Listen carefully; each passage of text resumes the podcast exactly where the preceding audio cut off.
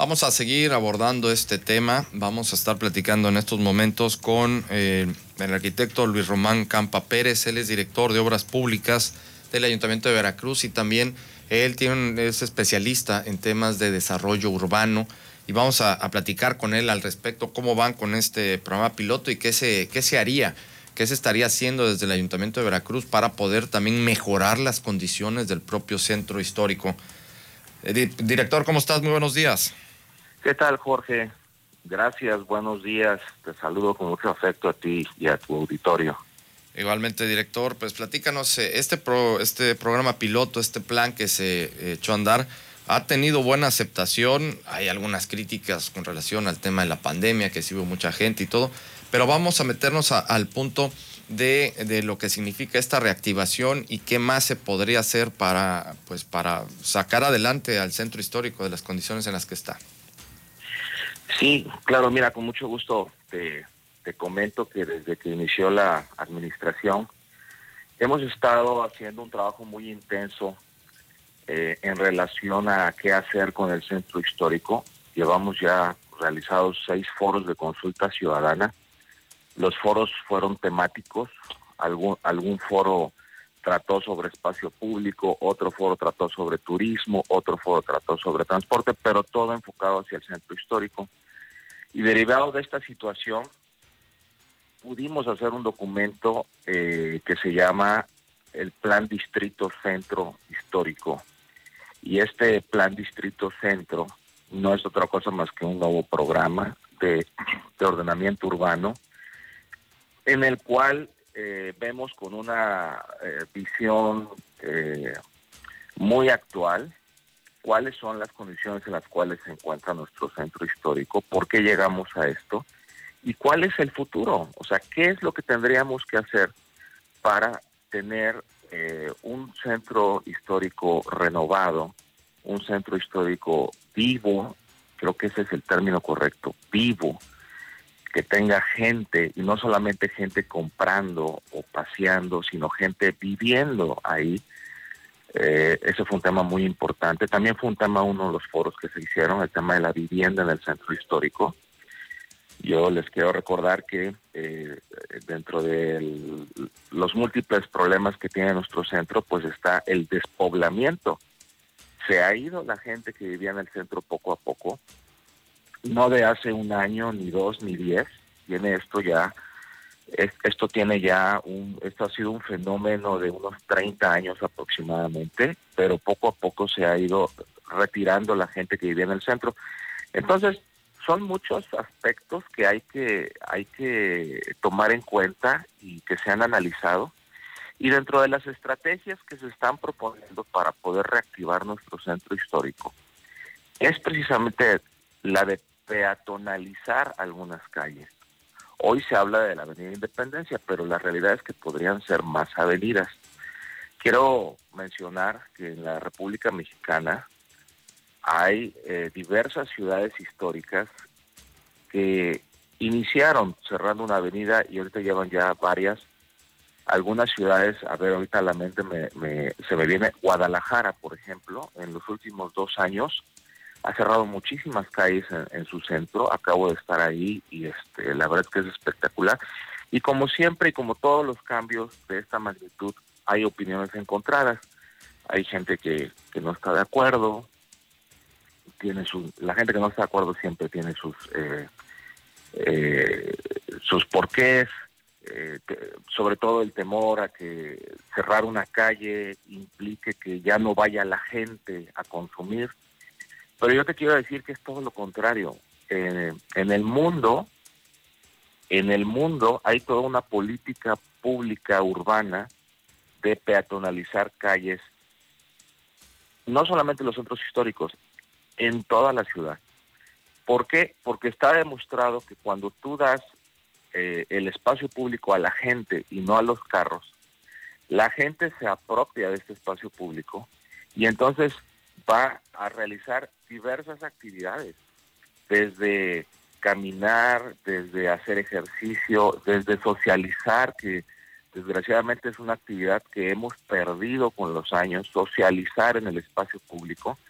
y ahora con la tecnología pues es, es común que se socialice de manera digital, pero ese encuentro físico con el ciudadano, con el vecino, con los amigos, en el espacio público, llámese parque, zócalo, portales, malecón, bulevar, se ha ido perdiendo.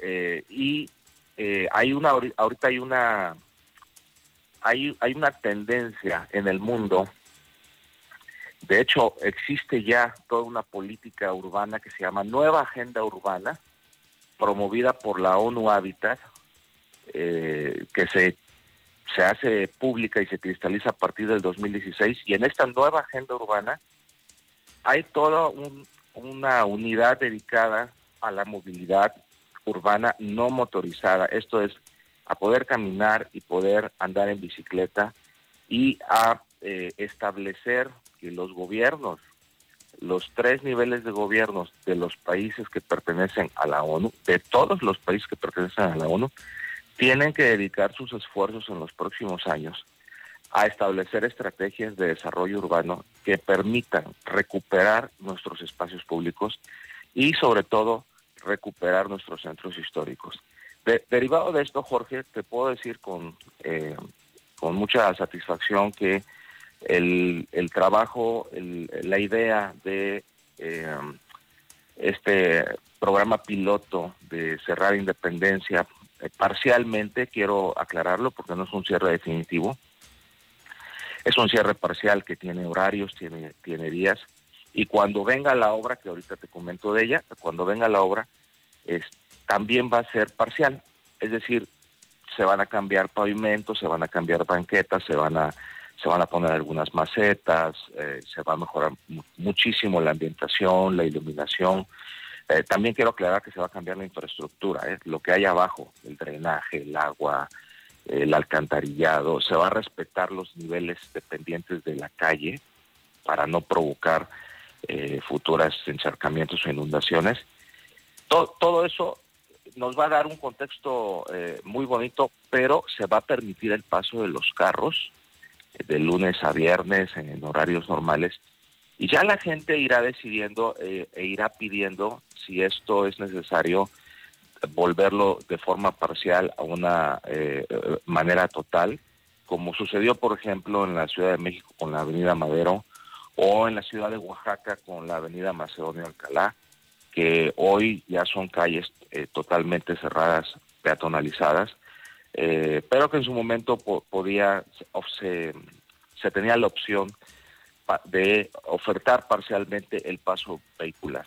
En este momento, eh, lo que hemos pensado, lo que hemos analizado, o a las conclusiones a las que hemos llegado y el consenso con la gente y con los comerciantes y los empresarios, es que nos animemos a tener un cierre parcial de la Avenida Independencia en una primera etapa, dos cuadras, que van desde Mario Molina hasta Lerdo, son dos cuadras, y en una segunda etapa intentar cerrar desde Mario Molina hasta Rayón. No es tampoco toda la Avenida Independencia, es parcialmente la Avenida Independencia, pero bueno, eh, en este momento nos encontramos en la parte de socialización del proyecto o de aceptación de la idea. Estamos, sí, diga. Esto que nos está mencionando, eh, preguntarle, bueno, ¿cuánto duraría entonces esta primera etapa? Ya nos menciona también acerca de cambiar el pavimento, mejorar iluminación. ¿Cuánto va a costar efectuar eso y de dónde va a salir el recurso y cuándo comenzarían con estos trabajos? Ah, muy bien. Eh, contamos con el recurso porque esta primera etapa, como es un espacio corto, son apenas dos cuadras, eh, calculamos que tendría un costo aproximado como de 10 millones de pesos. Y ese recurso existe porque ese recurso es el que está ahorita en el fideicomiso de los parquímetros del centro histórico. Así que mm, la respuesta es que contamos con el dinero y que podríamos empezar en cualquier momento con la obra. Hay algo muy importante que, que mencionar. Eh, Hemos estado también trabajando de la mano con el Instituto Nacional de Antropología e Historia, con el INA, que como ustedes saben perfectamente, el centro histórico eh, tiene una em, un resguardo federal eh, eh, que es coordinado por el instituto, por el INA, y cualquier proyecto que se realice en el centro histórico, como lo fue, por ejemplo, la intervención del Zócalo que hicimos ah, hace unos meses, tiene que ser revisado ese proyecto previamente por Lina y aprobado por ellos. Tiene que haber una, una, una licencia por parte de ellos para que eh, podamos iniciar la obra. Esa licencia está ahorita en proceso porque ya presentamos el proyecto y estamos ahorita en esta parte de retroalimentación en donde el INA nos... Eh, por, por cierto, el INA está de acuerdo. Eh, pueden ustedes entrevistarlos y preguntarles, pero ellos están de acuerdo en que esto se haga. Y ahorita nada más estamos afinando los aspectos muy puntuales y detalles de qué tipo de piedra, qué tipo de bote de basura, etcétera, ¿no? Que ya son cosas muy leves. Lo importante es que hay una concordancia entre el gobierno federal y el gobierno municipal y que no dudamos que en los próximos días obtendremos esa esa ese, ese permiso que es, es eh, es un requisito director, a nivel nacional. Director, esta, este, este proyecto, estas, estas modificaciones, ¿en qué áreas del centro histórico se van a hacer? Bien, para esta primera etapa, de la calle de Mario Molina a la calle de Lerdo, a todo lo ancho de la avenida, que contempla las banquetas, las guarniciones y el pavimento. Eso es lo que se va a realizar. ¿Qué se va a hacer? Se va a hacer un diseño urbano de un nuevo estampado, eh, utilizando diversos materiales, que es concreto estampado, recinto, eh, mármol, eh, nada nuevo, los mismos materiales que se han estado utilizando en otras intervenciones en el centro son los que vamos a utilizar. Vamos a disponer de mobiliario urbano como bancas, macetones, alumbrado, eh, botes de basura. Eh, son estrategias eh, que ya han sido aprobadas por el INA anteriormente en otras intervenciones aquí mismo en Veracruz.